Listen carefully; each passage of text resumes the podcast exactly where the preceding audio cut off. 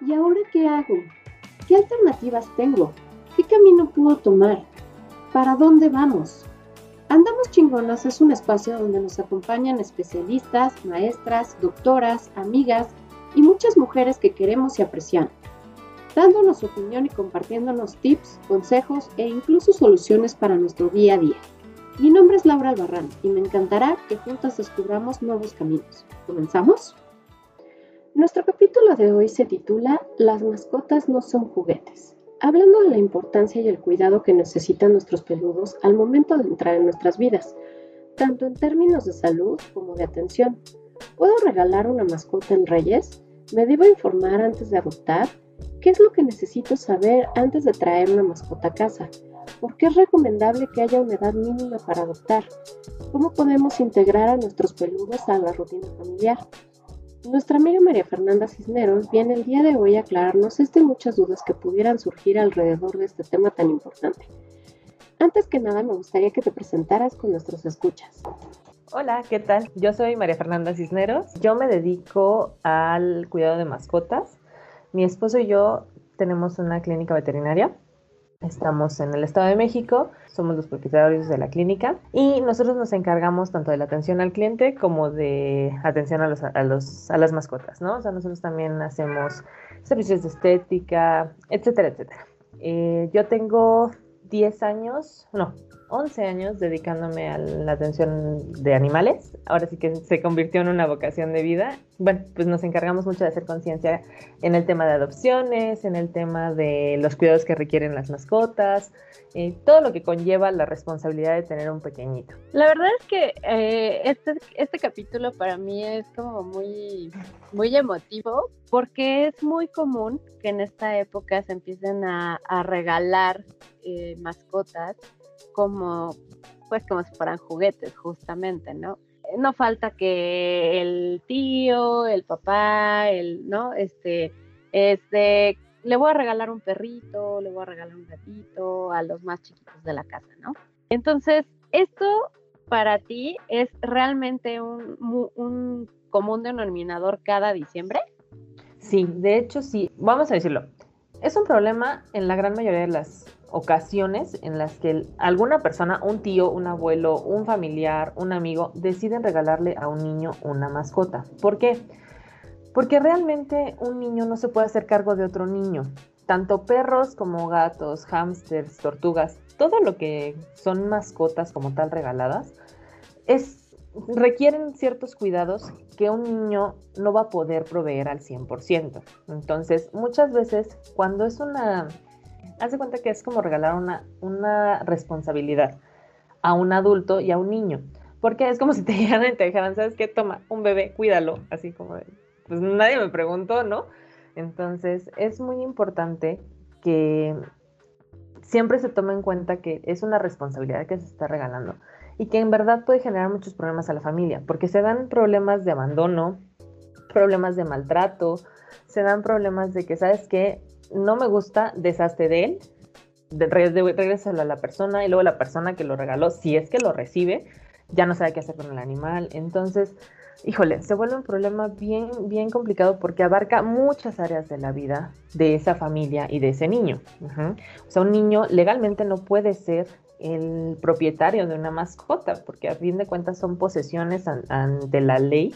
Entonces, si él, por ejemplo, un perrito llega a ser una mordida a una persona o algo, generar algún problema, bueno, el que se tiene que ser responsable es el adulto, no el niño, porque el niño no puede. Entonces, más bien aquí es un tema de crear una conciencia de que los animales eh, van a involucrar todo un cambio en tu vida, o para la persona a la que se le quieres regalar o al niño al que se lo quieres regalar, esa familia. Entonces, siempre se tiene que tomar muy en cuenta que uno debe preguntar, debe de asegurarse que esa familia quiere y tiene las posibilidades de tener esa mascota antes de regalarlo. Sí, y ahorita que dices esto de que cómo afecta la, la rutina familiar, la verdad es que sí es, o sea, es como bien lo mencionabas, ¿no? O sea, no, no por hacer una comparativa tal cual, pero al final sí es una responsabilidad, ¿no? O tener a, a tu cuidado eh, pues a, un niño pequeño, ¿no? Un ser vivo que depende de ti. Exactamente, o sea, porque pues el perrito necesita alimento, necesita agua, necesita ir al doctor, necesita bañarse, necesita, eh, o sea, todo lo que, lo que requiere, digamos, en su día a día, es súper importante que una persona adulta sea la que provea todo este tipo de cosas.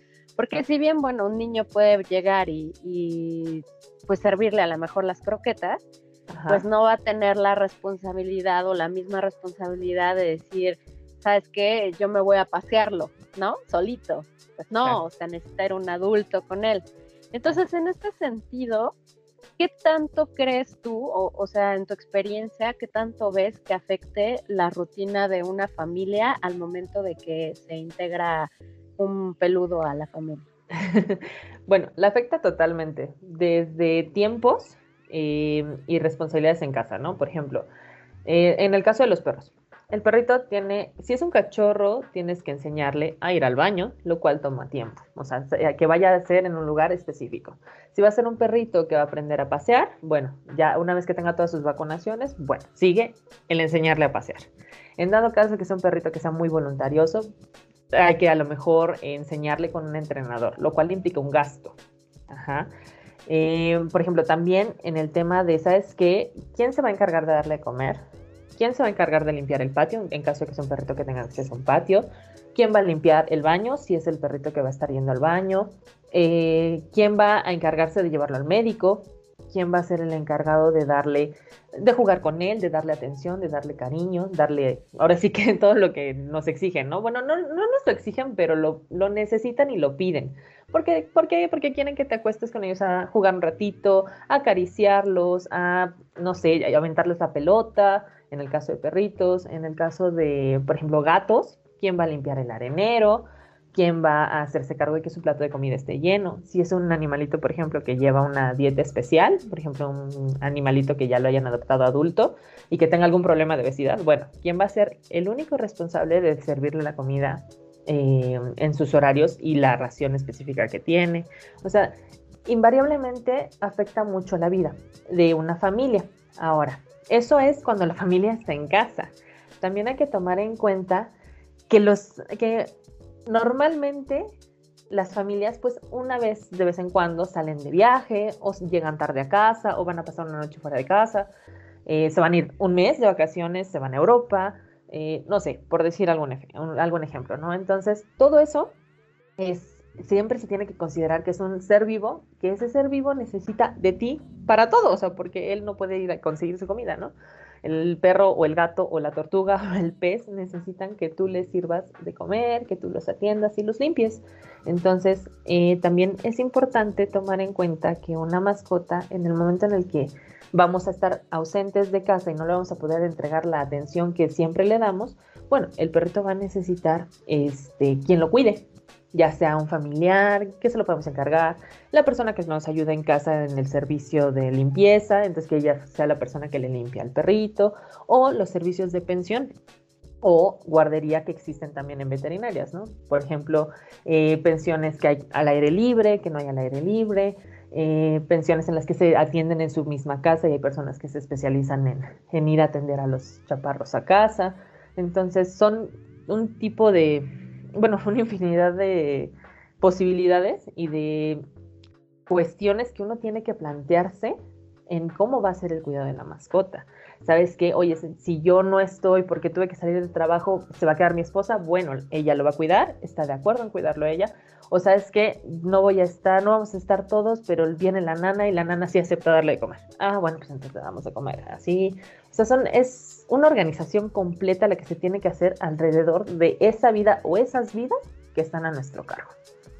Sí, es que, por ejemplo, ahorita que mencionabas esta parte, ¿no? De quién se queda a cargo, pues hay muchas familias, digo, hoy en día con este tema de la, de la pandemia cambió mucho por el, la cuestión home office, pero anteriormente, pues ya la mayoría de los papás salen a trabajar, ¿no? Entonces se van los niños a la escuela, los papás salen a trabajar y prácticamente todo el día están solos los, los animalitos, ¿no? Entonces, muchas veces surgen de ahí ciertos problemas como de es que ya me mordió el mueble, es que ya me rompió la mesa, es que ya me, ¿no?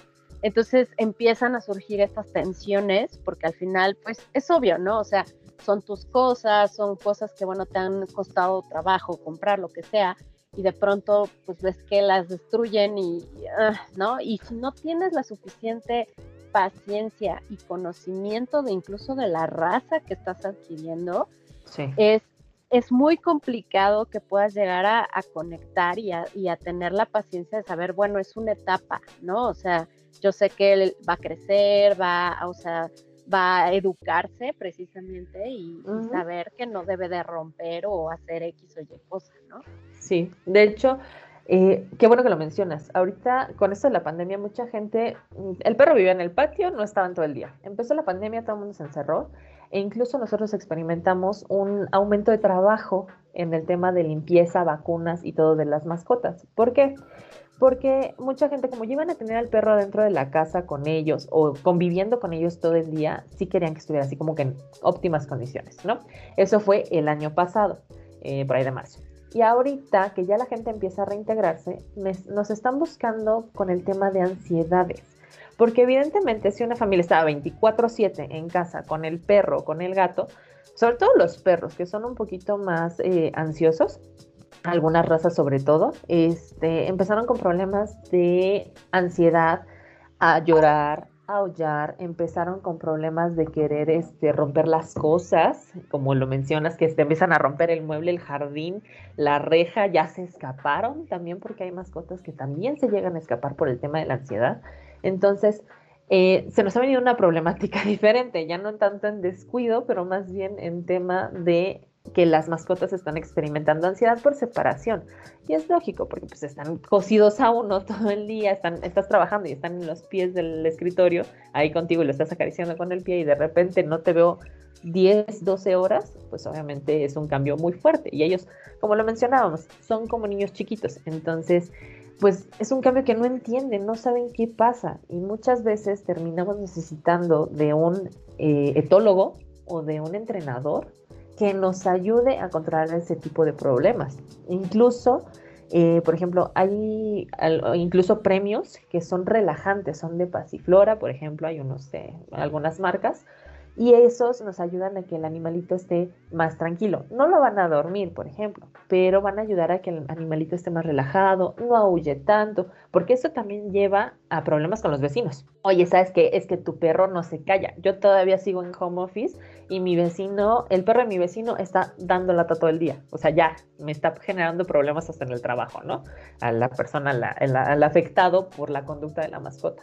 Entonces, eso sí es así como, oh, son un chorro de temas que la gente muchas veces no toma en cuenta. Entonces, también es eso, ahora que nos estamos adaptando a la nueva normalidad, entre comillas, pues también saber que pues vamos a tener que dedicarles un poquito de atención extra, a lo mejor te en el tema de un eh, etólogo o alguna persona que esté experta en comportamiento o un poquito más con los premios y si ya con eso lo hicieron, para que las mascotas no padezcan tanto ese tema de estar eh, solos y extrañándonos. Justamente ahorita que mencionas esto, retomando un poquito, sí.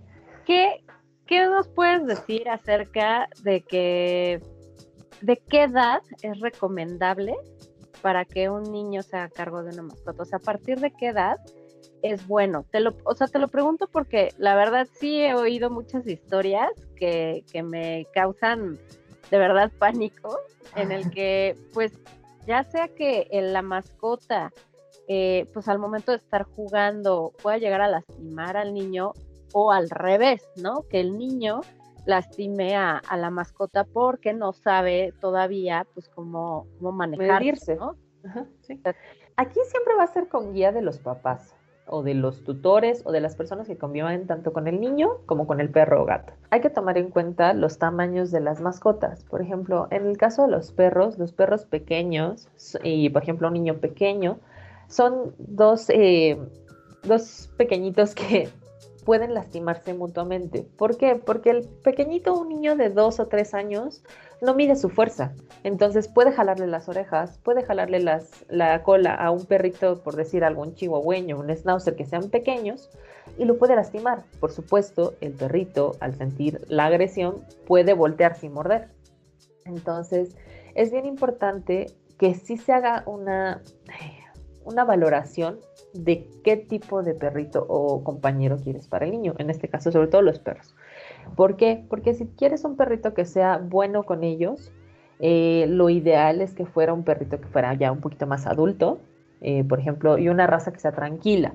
Eh, por decir algo, un golden, un labrador, que son perritos que son muy nobles, son perritos que rara vez se llega a ver un problema de agresión en ellos, ¿no? Contra, por ejemplo, un chihuahueño un chihuahueño, la verdad es que la raza es de las más agresivas que existen por lo mismo, porque son perritos que como todo eh, en ellos es muy grande, bueno, todo para ellos es muy grande, un jalón de orejas es un jalón muy fuerte, entonces voltean a agredir al pequeño que los está cuidando. Entonces, eh, yo considero que siempre con guía de los papás, mientras antes empiecen a interactuar con ellos es mejor, ¿Por qué? Porque empiezan a aprender a medirse, a medir sus caricias, a medir eh, qué tanto se pueden acercar, qué le gusta, qué no le gusta. Todo eso se los va a ir guiando a los papás. Entonces, por ejemplo, yo pondría este ejemplo, que los niños eh, con guía de los papás, al partir de los dos, tres añitos, pues ya le das el vaso servido de la comida y vaya y se lo ponga en su platito siempre y cuando al perrito uno le haya enseñado previo a que debe dejar que se acerquen al plato, que no debe de gruñir cuando intenten quitarle las croquetas, ese tipo de cosas, ¿no? Y estar uno presente cuando empiece a intentar, bueno, darle de comer, atender. Por ejemplo, otra cosa que, en la que sí pueden hacer, eh, como tal un niño para que pueda hacerse cargo de un perrito será alrededor de los 12 años, que ya es cuando ya son un poquito más este, independientes y tienen más fuerza, ya tienen más tamaño, ya, se, ya no se les olvidan las cosas, ya son un poquito más responsables, ¿no? Pero de chiquitos siempre es acompañados de los papás y, por ejemplo, va, es ir pasito a pasito. ¿Sabes qué? Bueno, vamos a irlo a pasear, pero no, se va a ir el niño de 5 o 6 años solito, va a acompañar a los papás. El papá o la mamá con el mando de la correa y el niño de la mano acompañando. ¿Para qué? Para que se acostumbre a que es una rutina. Ajá. Eh, por ejemplo, yo en mi caso personal, empecé a lavar el patio de mis perros entre los 8 y 10 años, más o menos. Mi papá me enseñó. Obviamente no lo lavaba correctamente. Y era así como de, bueno, dale su enjuagada y ya ellos lo terminaban, ¿no? Entonces considero que es una edad en la que ya puedes hacerlo ya con cierta facilidad. A lo mejor va a haber detallitos que te van a fallar, pero pues puedes hacerlo, ¿no? Por ejemplo. Y también eh, el cepillado. Pueden empezar poquito a poquito sabes que tengo un schnauzer, necesita mucho cepillado. Ok, le vas a enseñar al perrito desde pequeño o desde que lo tienes que se tiene que cepillar diario y que es parte de su rutina diaria. Y a partir de eso, el niño puede decirle, bueno, vas a cepillarlo, lo vas a cepillar cinco minutos y lo va a hacer mal. Pero el chiste es que aprenda que todos los días, o un día sí y un día no, tiene que cepillar al perro. ¿Para qué? Para que también sea un momento de convivencia y que entienda que no solamente es darle de comer y tenerlo ahí en el patio aventado, ¿no? El típico patio de azotea que les decimos nosotros. No, o sea, que también es parte de la familia y así como el niño se lava la cabeza, se baña, se cepilla, se pone, este, come tres veces al día y va al baño, el perro es lo mismo. Entonces, poquito a poquito van aprendiendo eso. Pero sí, para que un niño pueda hacerse más cargo de una mascota a partir de los 12 años más o menos, yo considero que ya cuando ya son chavitos pero ya platicaremos de esto en el siguiente bloque. ¿En dónde? Aquí, en Andamos Chingones. ¿En dónde y cuándo escuchas este contenido? Compártenos tu experiencia para que lleguemos a más personas. Síguenos en Instagram donde nos encontrarás como arroba andamos-chingones. Estamos de regreso en este su podcast, Andamos Chingones justamente eso que dices está súper bueno porque sí creo que el involucrar al niño con la mascota hace que precisamente también le empiece a tomar cariño, que le importe, que sea como esta parte de, ay, quiero estar con él, quiero que él esté bien, ¿no? Entonces... Conciencia.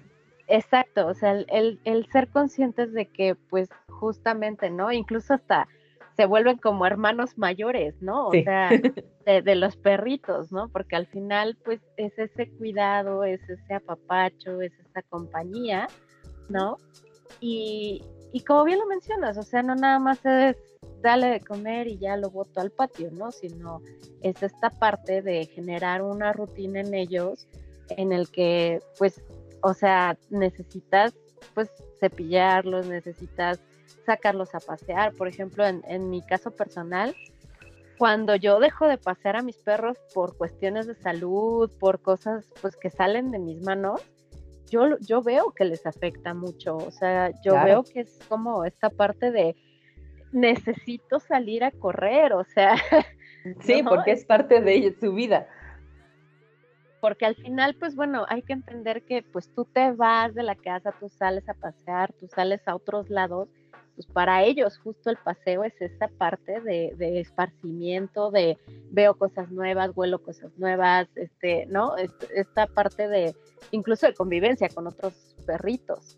Claro, de tener, es una parte fuera de casa de su vida, de la cual dependen, ¿no? Tan como dices, para distracción, para que vayan al baño, para convivir con otros animales, convivir con otras personas, o sea, sí, de verdad que es parte de su vida y es algo bien importante tratar de mantenerles la rutina. Y, y bueno, y, por ejemplo, o sea, vamos a suponer que ya tomamos como en cuenta todos estos aspectos que hemos estado mencionando.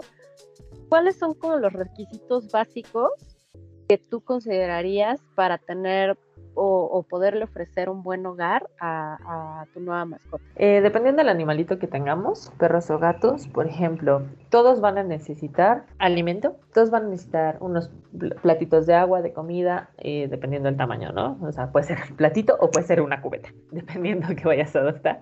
Este, adoptar, comprar o adquirir. También necesitan una cama, una cobija, un tapete o algo en lo que vayan a dormir hay perritos que al no poder tenerlos adentro o por ser muy grandes o por distintas cuestiones viven en el patio, pues en el patio necesitan un lugar donde guarecerse, ¿cierto?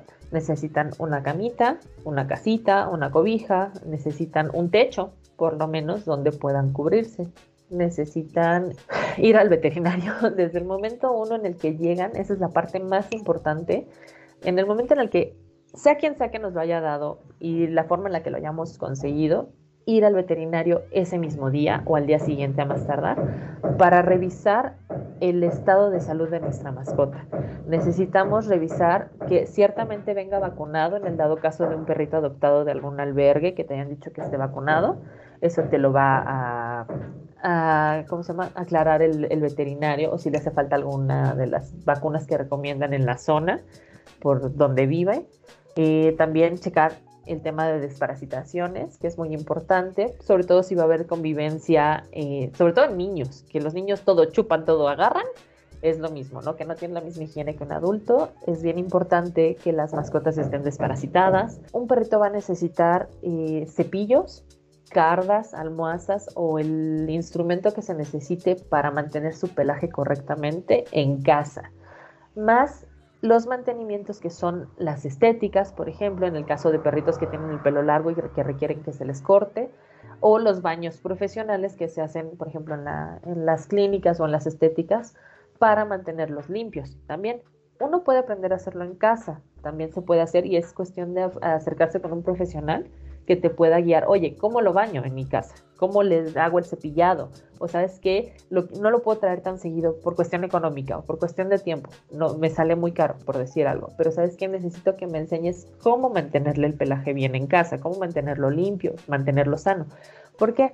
Porque eso también implica una cuestión de salubridad para la casa, ¿no? Por supuesto, si el perro está todo orinado, pues no es un animal que pueda meterse a la cama a dormir con el niño o con nosotros, ¿no? O sea, tiene que mantenerse limpio, o sea, el tema de la limpieza, cepillo, shampoos, lo que sea que vayas a usar, tenerlo, eso también implica un gasto y un tiempo.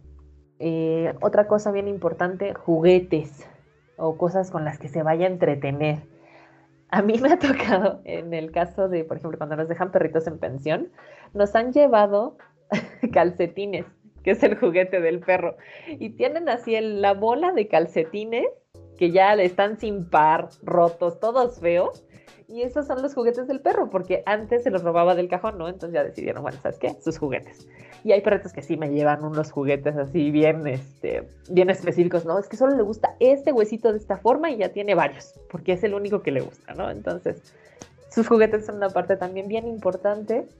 Y bueno, pues básicamente atención es lo que más lo que más nos hace falta para tenerlos bien. Porque pues realmente pues, a nadie nos gustaría estar solos en un patio sin que nadie nos pele, ¿no? Entonces yo creo que la parte más importante es la atención y pues bueno, tomar en cuenta que todos esos recursos y cosas que se necesitan, pues hay que tenerlos listos cuando lleguen las mascotas. Ah, esa parte que dices de los juguetes, yo, misma justo los calcetines que se quedan sin pares, así de con permiso la bola y se las regalo, o sea. Sí, sí, sí, sí. Es que se entretienen un montón, o sea, sí, sí es real, entonces, sí, yo creo que es mucho también el el ingenio, ¿no? O sea, sí. el mexicano eh, por, por naturaleza, la verdad es que es súper ingenioso, ¿no? Entonces, creo que cuando quieres a, tu mascota, encuentras la forma de, de, que tenga un juguete, de que tenga una casa, de que tenga una cama, de que, ¿no? O sea, he visto gente que agarra, por ejemplo, colchas que ya no, que ya no usa, ¿no? Y las convierte en camas, literal, ¿no? Este, o llantas y las pone relleno y vámonos, ¿no? Esa es la cama del perro, o sea, entonces sí, sí es, sí creo que es esta parte también de que, pues saber que no todo es, tan caro, o sea, no todo es irse a las grandes cadenas que sale pues muchas veces muy caro, ¿no? Tanto la estética como pues los juguetes, los, todo, ¿no? En general. Entonces es buscar opciones, creo, o sea, como para que la, mascota pues se sienta bien, se sienta integrado y que a ti tampoco te afecte tanto en tu bolsillo, ¿no? O sea, porque pues al final del día, si bien tú lo decidiste y si bien tú estás consciente de todo lo que estaba este, requiriendo, pues obviamente sí implica esta, esta parte, ¿no? El, el, gasto pues mensual, porque al final pues es eso, ¿no? Es una renta, es un gasto mensual entonces, digo, yo, yo tengo dos perros, pero, o sea, yo, le digo a mi hijo, o sea, si yo tuviera muchísimo dinero, yo ya tendría más, o sea. Sí, claro. La verdad. Pero bueno, o sea, hay que ser también conscientes de ese tema de decir, bueno, hasta aquí es hasta donde puedo llegar, ¿no? Donde, donde mis posibilidades me lo permiten. Y creo que es parte también del tema que estamos tratando, ¿no? O sea, saber y, o, o sí, concientizar que pues no solamente es un, ay, pues me lo regalaron, no te costó nada, pues sí, pero te va a implicar todos estos gastos y todos estos cuidados de los cuales hemos estado hablando en, este tiempo, ¿no? Exacto. Y ahora otra cosa también bien importante tomar en cuenta es que las mascotas necesitan revisiones periódicas, igual que uno. Que uno se lo salte es otra cosa, pero ellos también necesitan ir al veterinario al menos unas dos veces al año. Ahora, eh, por ejemplo, nota la gente tiene la posibilidad de llevarlos a estética mes con mes, que es lo, recomendado en ciertas razas, ¿no? Por ejemplo. Pero si tienes la oportunidad de llevarlo más o menos unos cada tres meses, también te sirve en el caso de que esté, por ejemplo, en nuestro caso, no tenemos el área de estética en nuestra clínica, cuando hay algún problema de salud, algún problema en su piel, que a lo mejor en casa no se hayan dado cuenta por el tema de que, ¿sabes qué? Estoy muy ocupado, no he estado en casa, eh, me ausenté por salud o cualquier otra cosa, eh, lo, lo, notamos, por ejemplo, en el tema del baño, sin necesidad de pagar una consulta, te decimos, oye, ¿sabes qué? Este pequeñito trae este problema o le notamos algo raro, te recomiendo pasar la consulta. Entonces ya te sirve como una forma de mantenerlo vigilado de una manera un poquito más profesional, no tanto como en casa, sin necesidad de estar yendo a consulta y consulta y consulta y consulta, ¿no? Eso es otra forma. Y también tomar en cuenta que la medicina preventiva es la más barata.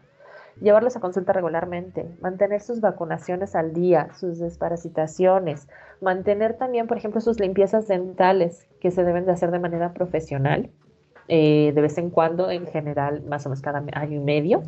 Eh, eso va a ayudar a que tu perrito no genere una infección, por ejemplo, en el hocico, o no genere enfermedades a raíz de eso, ¿ok? Entonces también es bien importante, sí, eh, tomando en cuenta el presupuesto de cada uno, como se vaya pudiendo, acercarse a distintas opciones, checar presupuestos que te hagan en cada una. Pero sabes que eh, quiero mantener a mi perrito vacunado, pero no puedo dártelas todas de un, de un, jalón. Bueno, entonces vamos a hacer un plan de pagos o vamos a hacer a dividirlas en cada una, una cada mes para que no te sea tan pesado. Eh, todo ese tipo de cosas ayudan mucho a que tu mascota se encuentre bien, a que no tengas que gastar de repente así, dar el fregadazo de dinero, ¿no? Eh, por ejemplo, otra cosa bien importante es tomar en cuenta el tema de la esterilización de los animales. ¿Por qué? Porque hay animalitos, si tienes, por ejemplo, tú en tu caso tienes dos perritos. Si no están esterilizados tanto uno como el otro y de repente tienes un descuido, eh, no te diste cuenta, cualquier cosa, se te cruzan, al rato ya no son dos perros, al rato son seis, son cuatro. Entonces, ¿qué vas a hacer con esos pequeños? También es una cosa bien importante que luego se nos olvida. Eh, por ejemplo, en el caso de perros y perras, llegan a salirse también, igual gatos, gatos y gatas llegan a salirse por buscar aparearse cuando tienen los celos o las bramas. Entonces es también muy, muy importante concientizar que si uno no está preparado o no tiene el deseo de que la mascota tenga crías, porque no tengo a quién dárselos, porque no tengo el tiempo de atenderla, porque a lo mejor un embarazo de perro o gato se puede complicar y voy a necesitar gastar más, o sabes que es un animalito, por ejemplo en el caso de los persas o los bulldogs, no pueden nacer naturalmente, no tengo para pagar una una cesárea y el perrito, la preta se me puede morir. Bueno, eso tomarlo en cuenta y prevenir de eh, la manera más fácil todo ese tipo de problemas, porque es una problemática también bien grande en la que se cruzaron sin que quisieran y ahora ya no saben qué hacer, ¿no? Entonces, se previene... de hecho, esa es la razón por la que muchos también regalan en esta época a los perritos, porque como no saben qué hacer con ellos, entonces es de, ay, regálaselo a tu primo, regálaselo a tu amiguito, al que sea, Al que sea, sí, al vecino porque le gustan los perros, tiene 20, pero le gustan los perros y tú decides que necesita otro. sí, exacto. Entonces creo que es aventarle también la bolita a pues a personas que no, pues sí, o sea, que no lo pidió al final del día, ¿no? Exactamente. exactamente. Y, y, si bien creo que, o sea, creo que es un tema muy importante que va entrelazado en lo que estamos hablando, la esterilización es, es básica, o sea, hay, hay perritos incluso que ni siquiera están hechos como para tener hijos, como bien mencionas, ¿no? O sea, que es pone en riesgo su vida, o sea, e, es, es mucho, ¿no? Y, y, por ejemplo, si es una perrita que viene de la calle, por ejemplo, ¿no? O sea, que, que la adoptas, pues también pasaron por muchos traumas, entonces también llevarlo con alguien más y que este perrito pues intente, por ejemplo, pues cruzarse con ella y ella viene con traumas, o sea, híjole, son muchas cosas que hay que tomar en cuenta en ese sentido. Sí, son muchas situaciones que, de cada individuo son bien diferentes, tanto de la persona como del animalito. Entonces hay unos que tienen traumas, como dices, porque la pobre perra la estaban correteando cinco o seis perros en la calle porque ya se quería, la querían montar y la perrita ya tenía unos cachorros en donde se guarecía, ¿no? Entonces, y que al rato los pobres cachorritos andan vagando en la calle y termina siendo un círculo vicioso. O que, ¿sabes que Ya, ya los atropellaron. O, ¿sabes que Ya los envenenaron. O ya están queriendo envenenar a la mamá por el tema de que está trayendo perros al mundo así a lo loco, ¿no? Entonces, híjole, yo sí, nosotros hacemos mucho la, conciencia de que los animales se tienen que esterilizar en el caso de que no quieras tener a las crías. Y no tú puedes ser responsable de todo lo que conlleva tenerlos y de dónde van a acabar. Porque aunque a veces se lo damos a un familiar, la situación de ese familiar puede cambiar de una manera muy, muy importante. Digo, desafortunadamente creo que todo el mundo en la pandemia nos dimos cuenta de que pues las situaciones laborales, las situaciones este, personales cambian muchísimo y eso también afecta a las mascotas. Entonces, eh, pues bueno, es más bien hay un tema de qué vas a hacer si se lo das a un primo y a la mera hora ya no puede, o sea, te vas a responsabilizar nuevamente de esa mascota o no. ¿Qué, puedes hacer, no? Entonces creo que la manera más económica y menos complicada de tener ese tipo de problemas cuando tienes una mascota es esterilizarlo para que no haya más pequeños sufriendo en la calle por alguna u otra situación.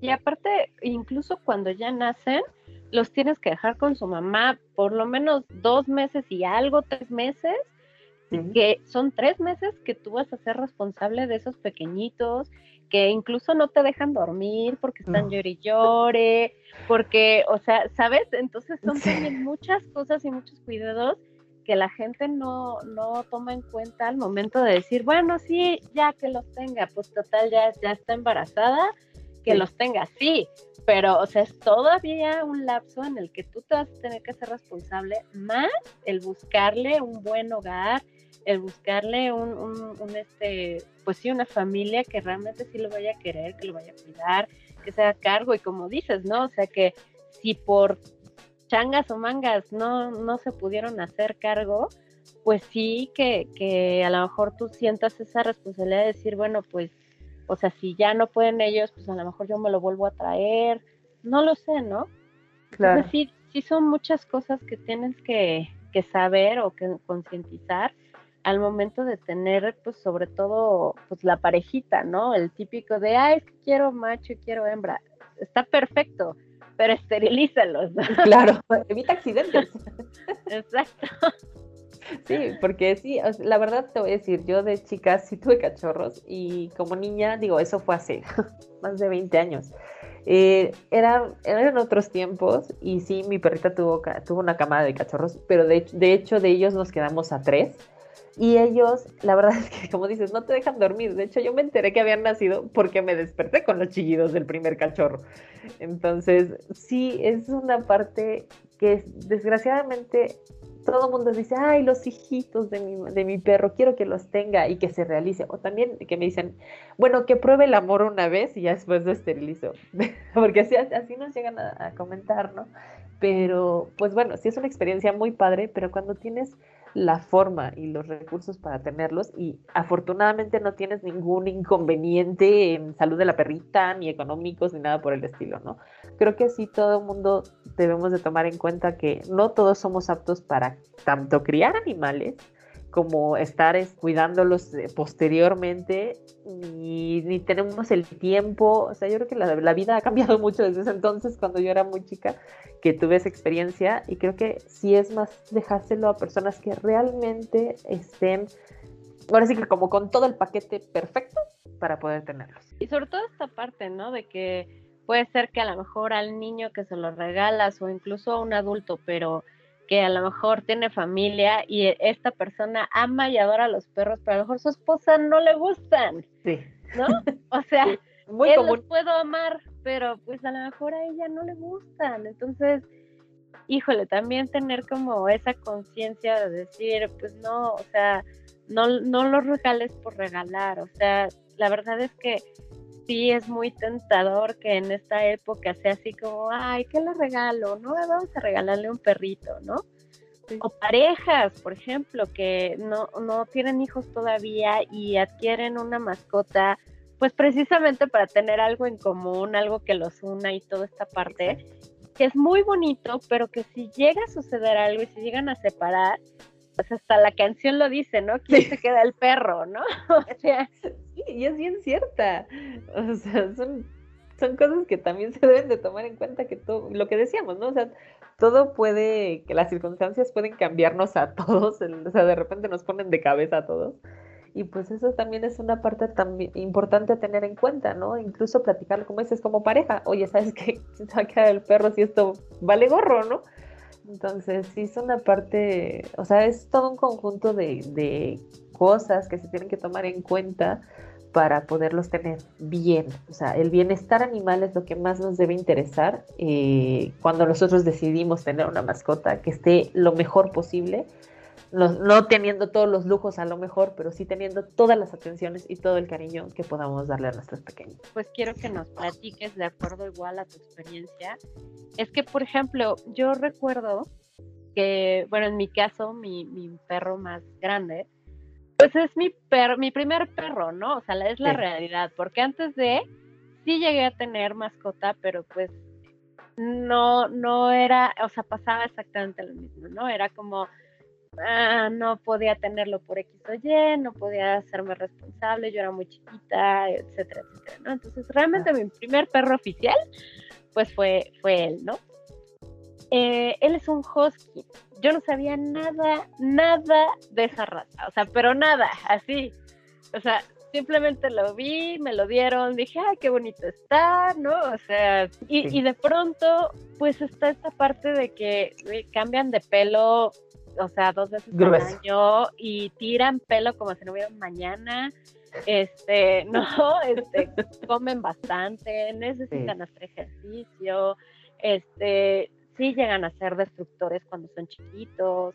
Eh, o sea, este tipo de detalles. Entonces, a lo que voy con todo esto, no, no es, o sea, no es por difamar al perro, sino es más en el sentido de ¿qué recomiendas tú al momento de adquirir una raza y que no solo se vayan por el qué bonito está, sino por el que verdaderamente conozcan la raza? Exacto. Ahí es, por ejemplo, en el caso de ciertas razas, es bien importante saber qué mascota vas a comprar, o sea, qué perro vas a comprar, a qué perro te van a regalar, qué perro estás pensando en adoptar, ¿no? Porque sí, de verdad que hay razas que tienen ciertas problemáticas. Por ejemplo, eh, los huskies son muy aulladores esa es una cosa bien importante, ¿no? Eh, los Basset Hounds también tienen el mismo problema, son, son perritos que son muy vocales y en el momento en el que están solos, como son animales que estaban, que fueron criados y desarrolladas así las razas para ciertos trabajos y avisar de presas y por ejemplo ese tipo de cosas, tienen ese instinto, entonces es bien importante investigar qué animal vas a tener contigo. Ajá. Por ejemplo, un pastor alemán es un perrito de trabajo. Un pastor belga, por ejemplo, que se está poniendo muy de moda el belga Malinois, eh, son perritos que necesitan eh, mucho, mucha actividad física y que tienden a tener acciones de pastoreo. Entonces, incluso el pasearlos es todo un tema porque el perrito va pastoreándote como si fuera su ganado. Entonces, son cosas que sí es este, interesante saberlas porque son peculiaridades que cada uno tiene.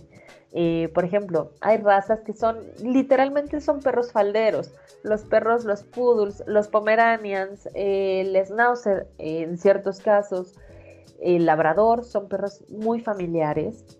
Son perritos que son como para estar en casa, como que no tienen un trabajo definido como tal por raza, ¿no? Como los pastores. Este, entonces sí, eso es bien, bien importante y también acercarse a la persona que te lo va a regalar o que te lo va a entregar, que te diga, sabes que su mamá era una perrita muy dominante con otros perros, entonces muy probablemente traiga la misma genética de ser dominante con otros perros. Entonces eso es este, también interesante o muy importante saberlo, porque de ahí pueden venir eh, ciertas características de su personalidad que a lo mejor no te convengan tanto, porque sabes que ya tengo otros perros, o porque sabes que yo lo llevo al cerro eh, a pasear al, al, monte y el perrito va a estar, este, no sé, en contacto con otros perros y puede pelearse, por decir algo, ¿no? Entonces, todo ese tipo de cosas es importante saberlas. Por ejemplo, el chihuahueño es un perrito que realmente es para estar dentro de casa. Es un perrito que no vas a poder tener en el patio porque el perro se te muere de frío. A la primera lluvia o airecito se te anda muriendo de frío. Entonces, todo eso necesitas este, saberlo, ¿no? ¿Sabes qué? Eh, no sé. Eh, me ha tocado que me dicen, es que sabes que su mamá mató tres perros, pero es un amor con los gatos. Entonces, pues bueno, la mamá era una canija con los perros, pero a lo mejor tu perrito va a tener la personalidad, adecuada si eres una persona que ya tiene gatos. Entonces, todo eso es, es, importante investigar un poquito tanto de la raza como del individuo en específico que te están eh, dando. Eh, preguntar, oye, ¿lo conoces? No, sí, sí lo conozco. ¿Sabes qué? Literalmente lo recogí ayer de la calle y pues va a ver cómo nos toca, ¿no? Porque no sabemos qué traumas puede tener. En el caso de nosotros, por ejemplo, tenemos un perrito, tenemos tres. Uno de ellos es un pitbull que rescatamos de peleas. Desgraciadamente unos chavos se apiadaron de él y tiene, es un perrito que ciertas cosas le dan mucho miedo. Incluso al inicio cuando llegó con nosotros ladraban perros y se ponía así todo duro y apanicado el pobre porque el perrito pasó una muy mala experiencia, ¿no? Entonces, esa es una cosa, que es un perrito que tomó tiempo socializarlo y adaptarlo a los otros dos pequeños que ya teníamos, sabiendo que a lo mejor no íbamos a poder porque, pues, a lo mejor era un perrito que sí tenía cierta agresión. Todo lo contrario, porque es un perro muy tranquilo, ¿no? Pero era una posibilidad al momento de, que llegó con nosotros. Y, por ejemplo, tenemos otro perrito que es muy territorial, y curiosamente, una de las razas que no soporta, él era de la calle, o sea, literalmente ya llegó con nosotros de nueve meses, diez meses, se autoadoptó. Por una u otra razón llegó con mi esposo, lo siguió y se adoptó con nosotros. Y él decidió este, que esa iba a ser su casa. Entonces, bueno, lo adoptamos. Eh, y este perrito lo que tiene es que las razas parecidas o los huskies o los alaskas uy, no lo soporta, se vuelve loco. Yo creo que en algún momento tuvo un problema con alguno de ellos en la calle, yo creo que se peleó o algo, porque es un coraje el que le da nada más de verlos. Entonces, pues, bueno, igual que uno, cada quien tiene sus particularidades y sus peculiaridades, que sí son bien específicas y que, pues bueno, pueden ser eh, propicias o no tanto para tenerlos en casa, ¿no? No, incluso siendo de la misma raza, las personalidades cambian brutal, ¿eh? O sea, los dos que tengo son de la misma raza y son polos opuestos en todos los sentidos. O sea, mientras una es toda emoción y toda alegría, el otro es así como de déjame solo, quiero estar con mi, con mi vida aparte, ¿no? O sea, ¿no? Y se aman y se adoran, pero sí, o sea, sí son súper diferentes. Sí, mucho. Cada individuo y, es. Y ella, por ejemplo, que sí viene de adopción, por alguna razón le tiene mucho miedo a los coches, por ejemplo, ¿no? O sea, no sé si en algún punto, pues, que estuvo en la calle, pues a lo mejor estuvieron a punto de atropellarla, no lo sé, la verdad es que no lo sé, pero sí, o sea, si pasa un coche, aunque nosotros estamos en la banqueta y pasa un coche muy ruidoso, por ejemplo, no, o sea, es así de, se apanica, o sea, ¿no? Entonces, sí, eso se da. Entonces sí, sí creo que es importante pues indagarle un poquito, o sea, si ya estamos muy, pues muy conscientes de que vamos a adoptar a una X raza o a un X animalito, pues investigarle un poquito antes, ¿no? O sea, saber qué necesidades particulares tiene esa raza más allá de las básicas, ¿no? Que ya mencionamos. Eh, y, pues estar preparado, ¿no? En ese sentido, saber qué es lo que tienes que hacer para que pues ese animalito se adapte lo mejor posible a, tu rutina, a tu vida, a, tu familia. Y a tu forma de ser. A tu forma de ser, porque también hay gente que es muy cariñosa y con los perros es así súper encimosa, igual que con las personas. Y a lo mejor tienes un perrito como un chihuahueño que a lo mejor no le encanta. Entonces, eso también es importante, que, tu forma, que se adapte a tu forma de ser. O sea, básicamente que se caigan bien cuando llegan y así como que ya que sea lo último. ¿Sabes que Sí me cayó bien porque pone cara de menso porque es un perro que le gusta hacer este tonteras, es un perro que es medio cirquero. O sabes qué, me gusta porque es así muy, muy propio el perro y muy obediente y muy señor. O sea, son como personalidades también que se tienen que adaptar a uno, ¿no? Porque hay, ni modo que el perro te caiga gordo, ¿no? o sea, es una parte que también es, es tomar en cuenta que sí eh, vayan a compaginar bien en la vida que van a tener juntos. Pero, ¿qué última recomendación darías a, pues, a estas que, por alguna situación tienen pensado pues, adquirir una mascota o regalarla en esta época de sembrina?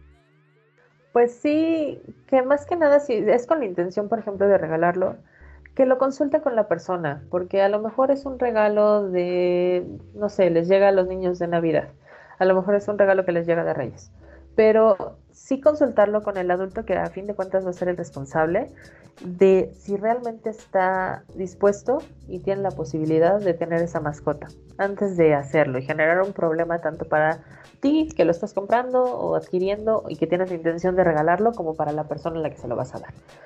Y también, por ejemplo, a las familias que, estén este, pensando, que ya hayan decidido que quieren una mascota, que sea decisión familiar, pues que sí sea algo que se adapte mucho, mucho al estilo de vida de la familia y que sea algo que sea un compromiso para todos, incluso, no sé, poner ciertas reglas y demás, para que entre todos elijan qué mascota es, elijan eh, cómo se va a tener y puedan tener una convivencia sana y una convivencia que sea bonita para todos. Yo siempre se los digo eh, a todos mis clientes, sabes que un perro, una mascota no debe ser un problema, debe de ser una felicidad y una alegría en tu vida. Una compañía debe de ser un, este, un cariño extra que tienes en tu vida y que te debe de hacer muy feliz. No debe de generarte un problema, no debes de verlo como una carga. Entonces, para que eso no suceda, sí estar todos así como al 100 decididos que lo quieren y que entre todos van a tomar la responsabilidad de esa mascota, todos van a hacer trabajo en equipo por tenerlo súper bien para que todos lo disfruten y tengan una experiencia bonita y al rato no sea una experiencia traumática que a lo mejor en tu vida quieras volver a tener animales, ¿no?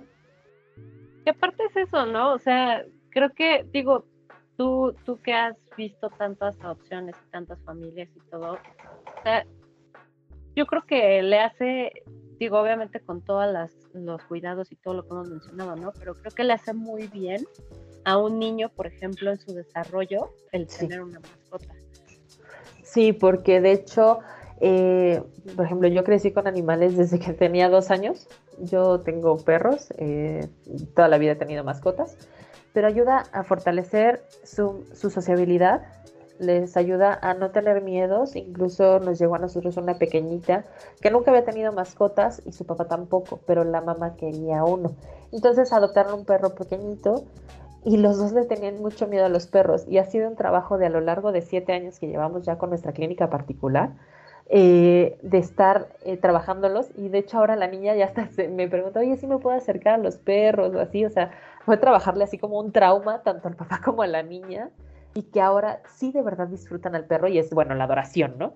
Empezó por iniciativa de la mamá, pero les funcionó, entonces ha sido muy sano para eso, para que no, se, no les tengan miedo, al contrario, aprendan a respetarlos, a cuidarlos y a apreciarlos, ¿no? A lo mejor no lo dejan tener uno, pero que aprenda a respetar a los que están alrededor, con los que conviva de algún familiar, amigo, etcétera y en su sistema inmune, por ejemplo, su sistema inmune se fortalece, entonces trae muchas, muchas, muchos beneficios. Eh, también, por ejemplo, la liberación de endorfinas, porque te hacen sentir bien, porque te diviertes, porque pues estás solito y necesitas compañía y pues no te sientes tan solo, ¿no? Está ahí el perro contigo o el gato. Entonces, todo eso en la crianza de un niño ayuda mucho a sacarlo también, si es un poquito tímido, sacarlo del cascarón y que tenga como que un compañero, un compinche, alguien con quien jugar, alguien con quien estar a gusto y con quien pueda estar eh, realmente feliz. Esa es una de las cosas importantes, ¿no? Porque más allá de papá, mamá, hermanos, el cariño y el apapacho que te puede dar un perro, un gato, es súper diferente y es el más noble que existe. Entonces ellos siempre van a estar ahí para ti y así tú llegues enojado y no le hayas visto en 10 horas y llegues hasta el gorro de la escuela, de lo que sea que hayas hecho, el perro siempre te va a recibir con buena cara. Entonces a los niños también es algo que les ayuda mucho a ser un poquito más, eh, más agradables, ¿no? O sea, como más felices y más sociables y más empáticos con los demás.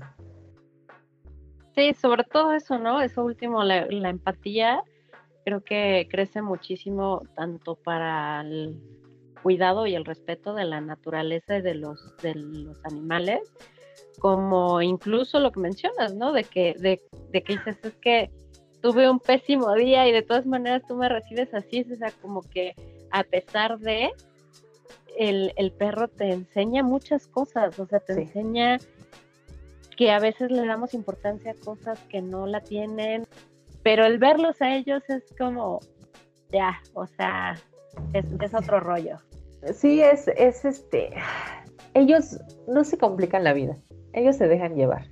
Entonces, ellos la ven tan simple, o sea, de verdad, aquí estoy, aquí soy y pues tengo que tomarlo de la mejor manera. Entonces, hasta en esa parte te ayudan a, a ver las cosas diferente o a no darle tanta importancia, porque realmente hay cosas que no la tienen tanto y como dices, o sea, era por el día, era por cualquier otra cosa, porque alguien te hizo enojar, porque te peleaste, lo que sea.